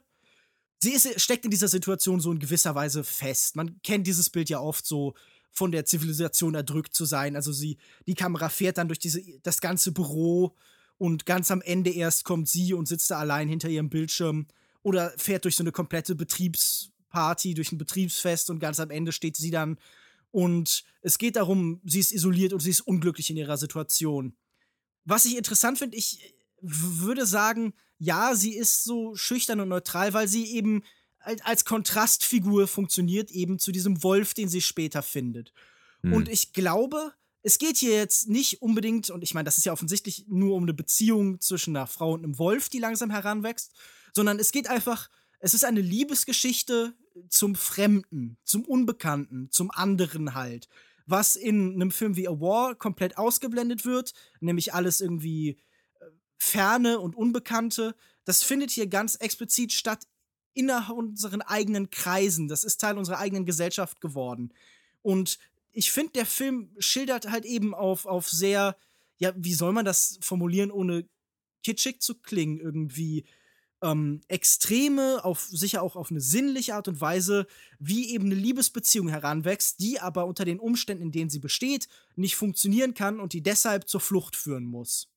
Mhm. Also im, im Endeffekt sehe ich hier durchaus Parallelen zu vielen so großen bekannten Liebesgeschichten, zu sowas wie Romeo und Julia. Also es ist hier ja einfach eine Liebe, die nicht sein kann, die nicht sein darf, die auch dann nachher einfach das Ja. System auf den Plan ruft. Aber hier auch wieder mein Punkt, du hast, glaube ich, in unserer vorletzten Folge gesagt, in solchen Liebesgeschichten muss man sich auch teilweise selbst in den Charakter verlieben. Und das ist natürlich schwer bei dem Film jetzt hier, ähm, weil das natürlich auch unsere Protagonistin ein sehr antisoziales Wesen ist. Aber ähm, das hat für mich eben nicht funktioniert. Und ich finde eben auch, dass der Film, wo er dann auch am gegen Ende hingeht, mh, also es ist im Prinzip eine riesige Tragödie, weil der Film sagt, diese, diese dieses Wesen, was in der, also die unsere Protagon- Protagonistin, die in dieser Gesellschaft herangezogen wurde, die ist so unfähig, die kann nicht mal das Wildeste des Wilden, äh, mit dem Wildesten vom Wilden kann sie frei sein. Das, weißt du, sie ist so unfähig und äh, so in, in diesem Muster dieser Gesellschaft drin, dass selbst wenn sie versucht auszubrechen, macht die das immer noch im Rahmen der Gesellschaft und scheitert einfach gnadenlos damit so. Und ich hatte so ein bisschen Probleme damit, damit ähm, mit dieser Einstellung und mit, mit, dieser, mit diesem Menschen, der so schon am Anfang, da gibt es ja gewisse Parallelen, wenn der Boss dann irgendwie dieses Bällchen gegen die Scheibe wirft um, und sie dann so konditioniert ist wie ein Hund, aufzustehen und zu ihm zu rennen und ihm den Kaffee zu bringen, so, ne?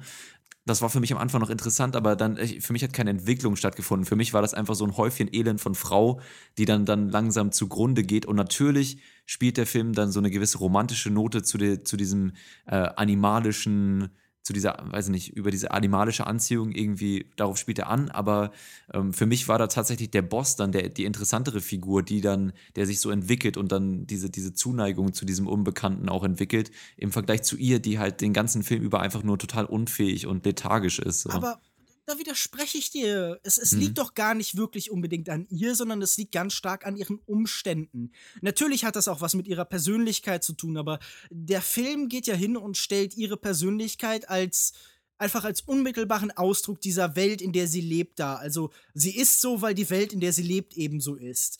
Weil sie konditioniert wird, einfach ein Arbeitssklave zu sein und ähm, ich glaube aber, was der Film dann macht, ist zwei Sachen gegenüberzustellen, nämlich die Erotik des, des, dieses, dieses Systems, dieses bürokratischen, dieses, äh, dieses, äh, ja, vergeistigten, nicht mal unbedingt, aber auf jeden Fall entweltlichten. Und das, das findet dann ja eben statt in dieser Figur von Boris, der dann halt einfach, der ist in jeder Hinsicht einfach auch einfach ein ziemlicher Trottel. Also der lässt sich mehr, der lässt sich total von ihr ausnutzen in gewisser Weise. Sie trampelt auf ihm herum.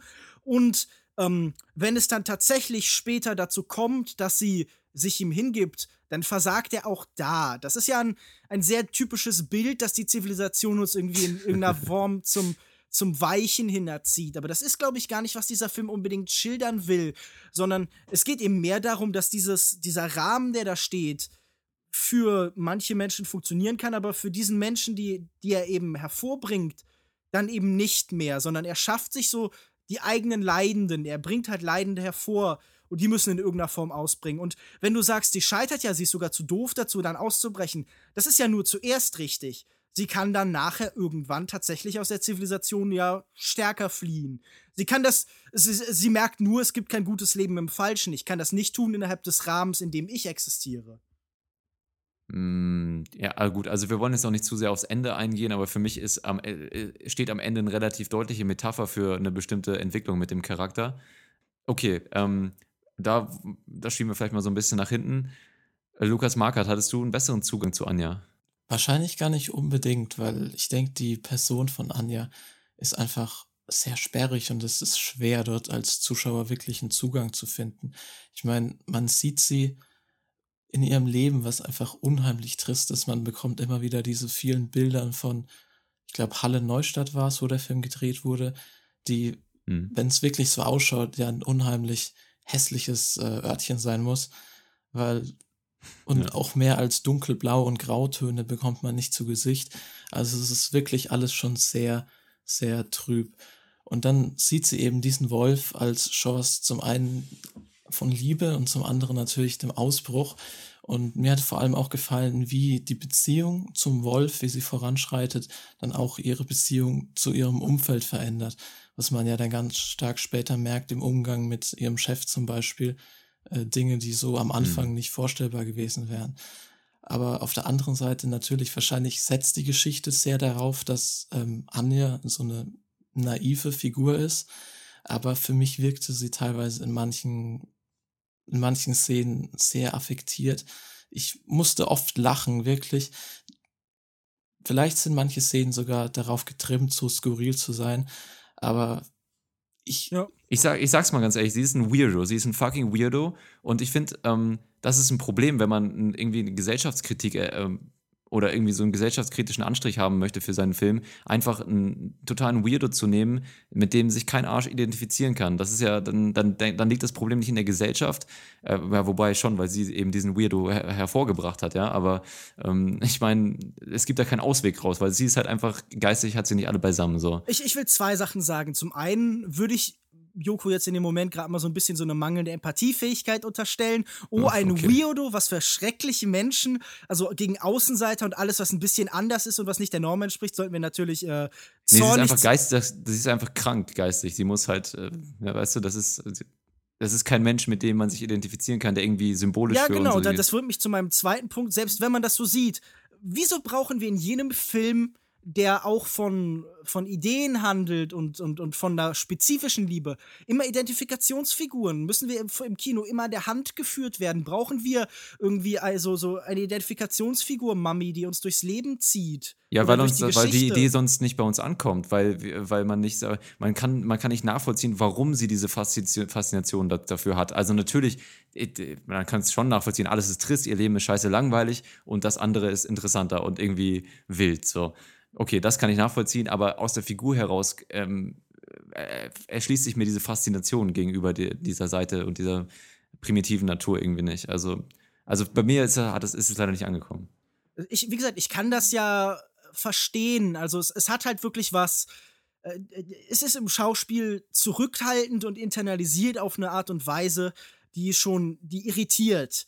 Aber ich glaube, Mhm. genau diese Irritation ist ja Absicht. Wir, wir haben es natürlich in gewisser Weise auch eben mit einer, mit einer Randfigur zu tun, die dann anfällig ist dafür, für das Bedürfnis aus der Figur auszubrechen, weil dann Leute wie Yoko kommen und sagen, boah, scheiß Weirdo.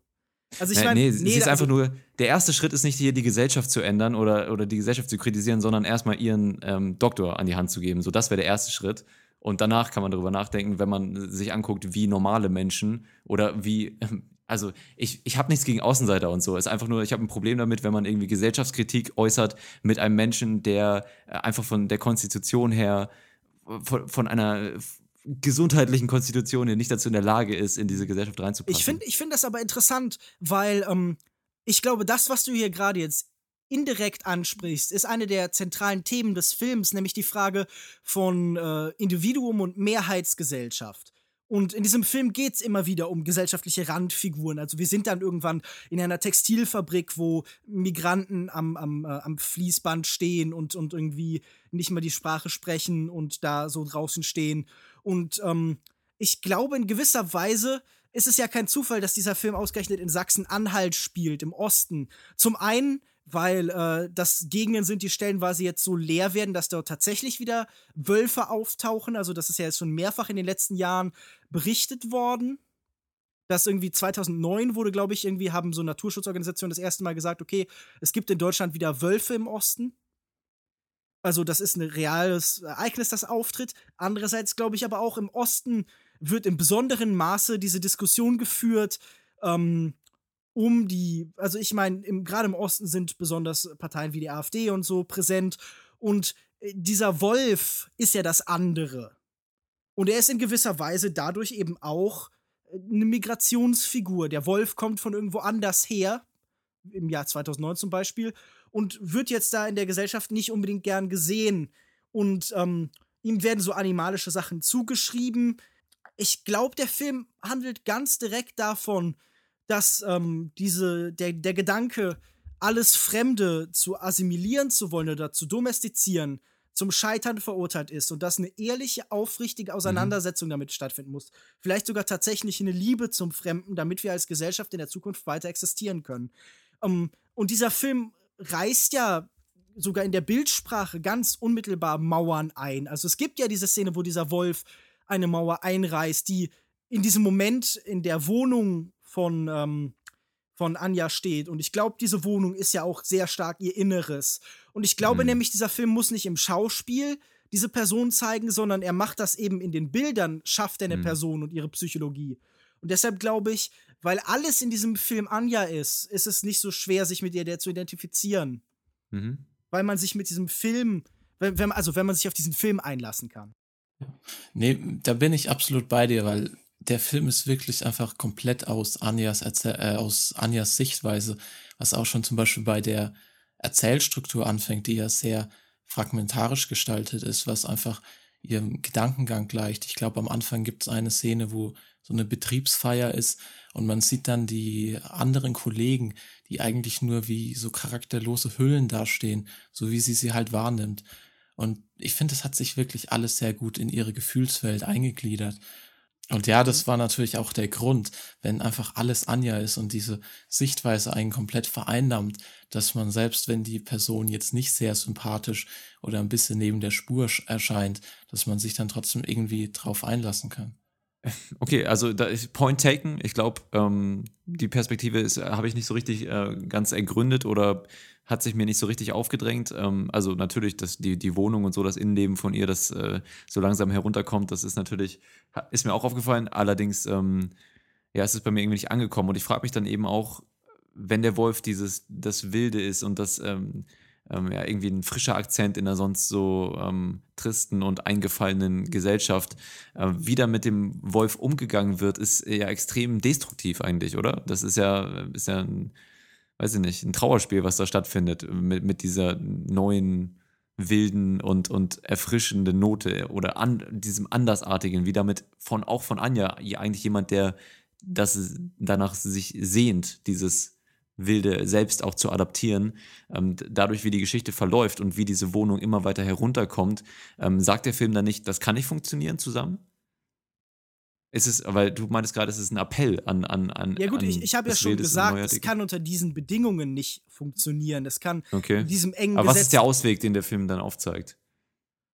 Ja, gut, also in, in gewisser Weise die, die, die gänzliche Flucht, die Weltflucht, die Flucht aus okay. allen Ordnungen, die man hat. Die Frage ist natürlich, und das ist, glaube ich, im Film auch schon noch mit drin, ob das heutzutage überhaupt noch möglich ist, ob es das gibt, ob es diesen Ort gibt, an dem man fliehen kann. Oder ob das Wilde halt eben auch in der Zivilisation ist, weil es das Wilde selbst außerhalb der Zivilisation nicht mehr gibt. Also ähm, der Wolf findet sich ja umgeben von, von Gebäuden und Häusern und, und, und allem. Und deshalb ist er dort, weil es keinen anderen Ort gibt, an dem er sein kann. Hm. Was mir auch ganz gut äh, gefallen hat, ist, also ich glaube, diese Boris-Figur war für mich das Interessanteste am Film, ähm, weil er selbst ja auch so wie so eine Art, eigentlich zu Beginn wie eine Art Wolf rüberkommt. Ja, er ist der, der, der, nicht mal der Wolf im Schaf, äh, Schafspelz, er ist einfach nur der Wolf äh, im Büro, der sie rein, äh, ähm, der rein bittet. Genau, und sie gern reißen würde oder andere Sachen mit ihr machen möchte oder was auch immer. Und äh, wie er, wie er sich dann quasi gegensätzlich zu der Entwicklung des echten Wolfes dann entwickelt, wobei Nee, eigentlich sind die doch recht parallel, die beiden Entwicklungen, ne? Des, echten Wolfes und von Boris als Wolf. Aber Moment, also meine Wahrnehmung ist nämlich die folgende, dass Boris angesichts im Kontrast zu dem echten Wolf immer weniger äh, dieses Wölfische bekommt, sondern immer mehr zum einfachen Büroangestellten halt verkommt. Und dass die Aussage ganz eindeutig ist, viele von uns die wir, also diese Metapher des Wolfs ist ja zum Beispiel eine, die, oder des, des Hais oder so, des Finanzhais oder des Finanzwolfs, kennt man ja so aus dem, dem, äh, der, aus, aus dem, der Betrachtung des, des Kapitalismus und aus der Auseinandersetzung mit der Frage, wie funktioniert unsere Gesellschaft und so. Und hier geht der Film hin und sagt, ja, in, diese, in dieser Selbstbeschreibung auch oft, des Wolf of Wall Street zum Beispiel, da, da liegt eine Illusion. Diese Leute wollen sich als gefährlich sehen, aber sie sind nur gefährlich innerhalb ihrer eigenen Rahmenbedingungen. Und im Kontrast zum wirklich Fremden, wirklich anderem, sind sie eben ja lächerlich. Also ich glaube, dieser Film verspottet ja Boris Figur später ganz aktiv und macht sich über seine mangelnde Fähigkeit und Kompetenz und äh, ja auch auf seine Impotenz im Endeffekt macht. Sie macht sich darüber lustig. Hm. Aber ist es nicht genau dieselbe Parallele, die auch der, oder dieselbe Entwicklung, die auch der Wolf selbst mitnimmt, wenn dann, wenn der quasi zum Schoßhund wird in der Wohnung, Rührei äh, mit ihr frühstückt und sie da abschlabbert? Ähm ja, aber Moment, das ist ja, das ist ja eine Sequenz, die zum Scheitern verurteilt ist. Also sie, sie wacht dann irgendwie morgens auf mit ihm und es ist wie, wie so ein Ehepaar in der Küche steht. Aber sie redet und sie bekommt keine Antwort. Sie versucht ihm Sachen der Zivilisation zu erklären, genau wie ihr eher später Aspekte des Wilden erklärt, als sie über einer Pfütze knien mhm. und sie lernt, wie man aus dieser Pfütze trinkt. Nur, dass er hier eben nicht lernt, sondern da ist eine Gleichgültigkeit. Vielleicht sind wir da bei den Filmen von Werner Herzog, der ja immer wieder erzählt, naja, auch in seinen also, Büchern, dass die Natur uns gegenüber eigentlich gleichgültig ist. Aber es ist es nicht so, weil der, der Wolf ja teilweise wirklich auch dann Zuneigung zeigt in gewissen Szenen. Ist dann fraglich, inwieweit das eventuell nur Fantasie ist und was da ja, von Realität genau, ist. Genau, das ist ja, da, da verschwimmen natürlich die Grenzen. Es ist auf jeden Fall ein Film, der zwischen Realität oder vielleicht auch gar niemals in der Realität überhaupt gespielt hat oder nur zu, zu kleinen Teilen mhm. äh, und halt wahrscheinlich zu größeren Teilen dann in der Psyche von Anja und äh, mein Problem war, dass äh, ich das nicht ganz, nicht ganz so geil fand in der Psyche von Anja. Was mir übrigens ganz gut gefallen hat, war der Soundtrack in der, in der Love-Scene. Also generell die, die ganze äh, Love-Liebe-Machen-Sequenz, so un unangenehm sie mir war, war doch handwerklich recht interessant umgesetzt mit diesem Rutschen durchs, durchs äh, Treppenhaus und so und mit dem Song, der da drunter gelegt wurde. Das hat äh, schon etwas sehr Kunstvolles gehabt, finde ich. Also ich fand die Szene, wo sie in, im Wald dann quasi fängt und diese Lappjagd veranstaltet, was auch ein bisschen was wie so einem Ritual gleicht mit diesen ganzen bunten Stofffetzen, äh, war mhm. dann, glaube ich, auch mit so einem Track hinterlegt, der sehr einprägsam war. Und die war wirklich großartig von der Stimmung her. Ich, ich finde ja allgemein, er, er schafft in seiner oft recht nüchternen Darstellungsweise doch sehr eindrucksvolle Bilder, also zum Beispiel diese Lappjagd mit dem Fackelzug, später halt irgendwie dieses, dieses, diese Idee, dass sie dieses Treppengeländer herunterrutscht und ich und, und halt dieses ähm, Abstrakte und Digitale, das sie sonst im Leben beschäftigt hat, jetzt plötzlich auf einmal was Taktiles und Körperliches und Unmittelbares wird. Das, das fand ich ganz interessant. Das hat mich tatsächlich, dieser Film hat mich öfter so in der Darstellungsweise so ein bisschen an Possession von äh, Andrei Zulawski erinnert. Zum Beispiel. Und in der Art, wie er die Psyche darstellt, an so die Filme von David Lynch. Nur eben gefiltert durch so eine deutsche Befindlichkeit, durch so eine, durch so eine deutsche Örtlichkeit und durch so eine, ja, vielleicht, ich, es ist, hat so, es sehe so gewisse Parallelen zu so der, der Literatur der neuen Sachlichkeit, wie halt eben solche Sachen dargestellt werden oder zu poetischem Realismus. Und das fand ich eigentlich ganz interessant, dass hier, es, es muss nie in, in wilde Bildscherben zerfallen, um eben Abstraktion und Traumwelten zu erreichen. Und ich finde dieser Soundtrack, der immer so ein bisschen wabernd ist und, und ähm, bis eben auf dieses eine Stück, das dann als die beiden äh, sich, sich lieben, äh, gespielt wird, wo es dann heißt You're on your own, wo die Einsamkeit selbst in der Zweisamkeit noch eben erzählt wird über den Soundtrack. Ähm, ich weiß nicht, wie genau dieser Satz angefangen hat, aber das fand ich auf jeden Fall gut. auf jeden Fall endet er jetzt. Genau, jetzt endet dieser Satz. Ja, sehr gut.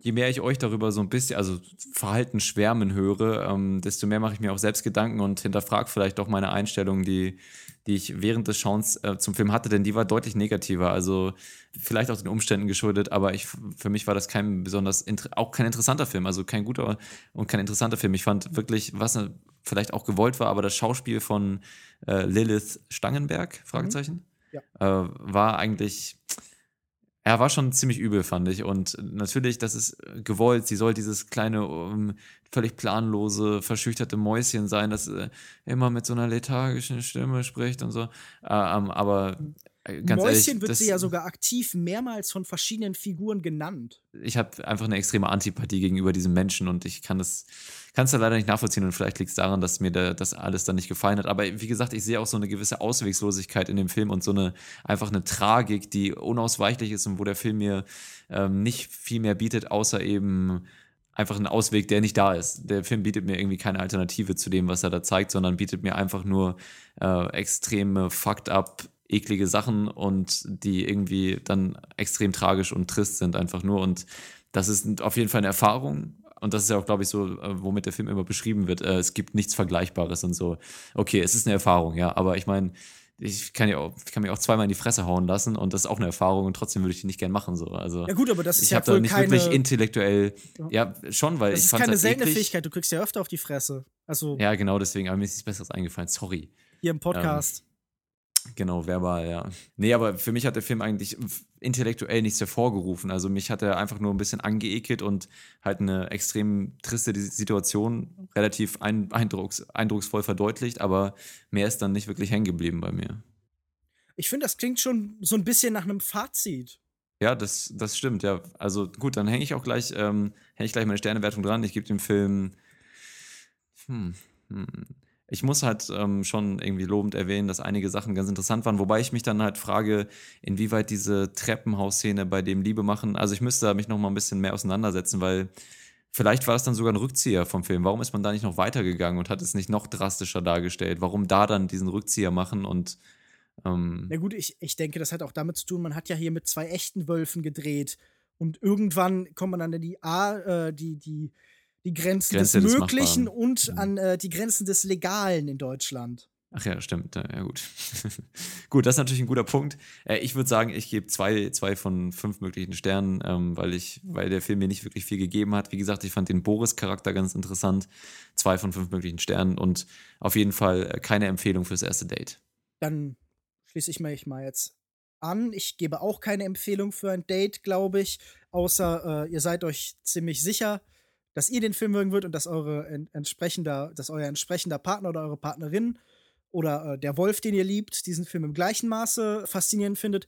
Ähm, du hast gerade von der Erfahrung gesprochen und ich glaube, so funktioniert der Film tatsächlich auch am besten als, als reine Erfahrung, als, als etwas, das man sinnlich wahrnimmt in seiner irritierenden, verstörenden Sexualität, in, seinen, in seiner Bildsprache, die irgendwie zwischen kalt und nüchtern und merkwürdig wabernd traumhaft schwankt. Am, am besten funktioniert wohl auch, wenn man ihn nicht in vollem Maße permanent interpretiert, sondern wenn man ihn wirken lässt. Und man darf natürlich über diesen Film nachdenken und sollte das in jedem Fall auch. Aber es schadet auch ihn nicht, sich äh, rein auf seinen Effekt zu stützen. Und äh, so wie halt irgendwie David Lynch gesagt hat, okay, ähm, wieso braucht denn ein Kunstwerk Logik und Bedeutung? Glaube ich auch, dass dieser Film einer ist, der sich nicht um Logik und, und Zusammenhang und Kohärenz und Bedeutung schert, außer in seinen gewissen Rahmen, die er doch immer noch einbehält, sondern eben tatsächlich eine wilde Kinoerfahrung ist. Und das Mhm. muss ja nicht irgendwie in Hektik und übertrieben großen Bildern stattfinden. Und ich mochte ihn tatsächlich sehr gern dadurch. Und ich würde hier in, in, in diesem Sternsystem, das wir hier haben, das ausdrücken mit ähm, hm, 3,5 von 5 Sternen. Mhm. Aber hatte ich, hatte ich gar nicht an dem Film gestört, dass er halt nicht die Opfer des Afghanistan-Krieges irgendwie dargestellt hat? Doch, das muss natürlich. Das, ich, ich, ich ärgere mich auch immer noch, dass in Bambi einfach nicht die Opfer des Afghanistan-Krieges vorkommen. ja, also, naja. Lukas Markert. Ja, mir ging es genauso. Ich fand, der Film war einfach die gute Mischung zwischen einer wilden, aber doch gleichzeitig auch einer sinnlichen Filmerfahrung. Der Film ist teilweise nicht sehr subtil, was seine tausend Metaphern angeht, aber er ist gleichzeitig nicht plump und ich finde, ein Film muss nicht immer subtil sein. Und wenn man sowas aus dem, also ich bin wirklich froh, wenn man sowas im deutschen Kino mal sieht und wenn so ein Film irgendwie noch Platz hat zwischen Betroffenheitsdramen und Tatort im Kino und sonst was. Und schauspielerisch fand ich ihn jetzt auch lange nicht so schlimm wie du jetzt, Joko. Natürlich, Lilith Stannenbergs Figur ist teilweise merkwürdig, aber sie war trotzdem gut gespielt und Georg, Georg Friedrich ist irgendwie immer eine Wucht, gerade wenn er seinen Mund aufmacht, dann tut es einem so ein bisschen kalt den Rücken runterlaufen. Und insgesamt, also ich kann den Film empfehlen und ich finde ihn gerade für so einen deutschen Arthouse-Kunstfilm ein bisschen, wobei so künstlich ist er eigentlich nicht, ähm, wirklich ordentlich und ich bin froh, dass es auch noch sowas aus Deutschland gibt und ich würde 3,5 von 5 Sternen geben. Auf jeden Fall der interessanteste deutsche Film seit der Nacht Mar. Okay, also unsere Eindrücke zu Wild.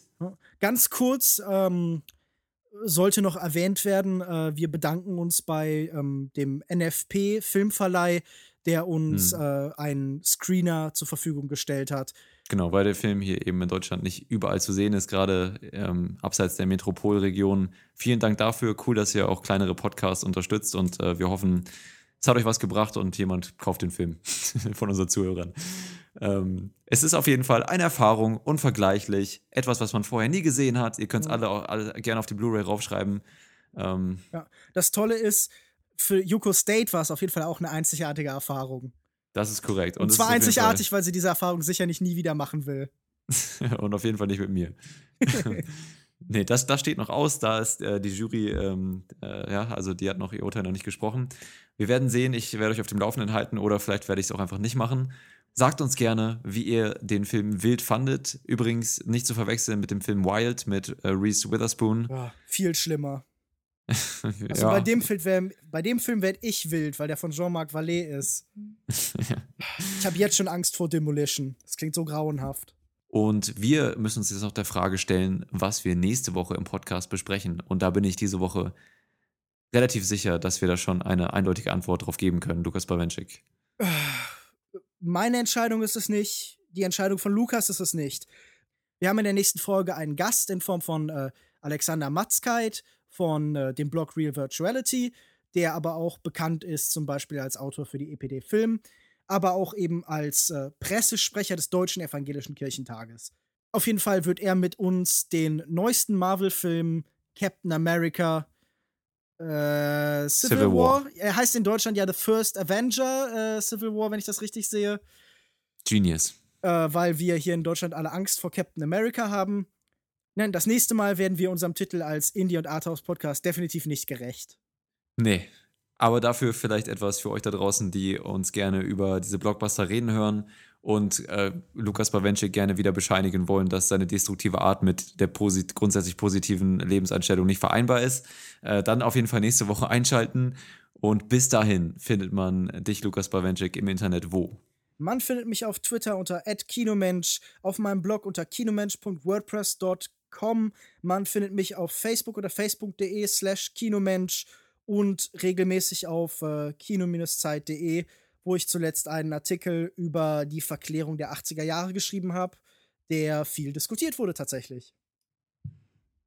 Das ist doch immer schön, wenn Kommentare unter den Artikeln aufpoppen.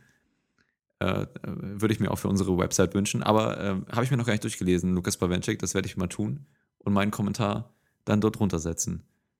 Wie ein Häufchen auf den Schreibtisch. Ganz genau. Lukas Markert, dein Häufchen. Äh, Moment, deine Int wo? Internet. Mein, mein Häufchen findet ihr auf Twitter unter @cinedrift. Kannst dieses Emoji posten auf Twitter, dieses Häufchen-Emoji. Gut, äh, mich findet ihr auf Twitter at jokoda, J-O-U-K-O-D-A oder über unsere offiziellen Accounts at longtake.de, facebook.com slash longtakepodcast und wir verabschieden uns für diese Woche, Folge 40. Ein weiterer Meilenstein in der Historie des Longtake Podcast. Nächste Woche dann endlich mal wieder ein Gast zu Gast im Longtake Podcast. Freut euch drauf. Nächste Woche Alex Matzkeit. Hey, Toppi Toppi. Toppi Toppi Super Floppy. Mensch, ich habe Ja. meine Abmo irgendwie meine, meine Schublade, die Schublade mit den Abmoderationen ist heute echt äh, klemmt ein bisschen so. Wurde die von irgendwie, keine Ahnung, hast du dem, der die Texte schreibt, eine Lobotomie unterzogen? Toppi, Hoppi, Floppy. Eieieiei. So, liebe Freunde des guten Geschmacks, auf Wiedersehen, bis nächste Woche. Hören Sie dann auch wieder rein, wenn es heißt, äh, Bawenschik scheißt auf Subtilität. Auf Wiedersehen. Tschüss. Tschüss.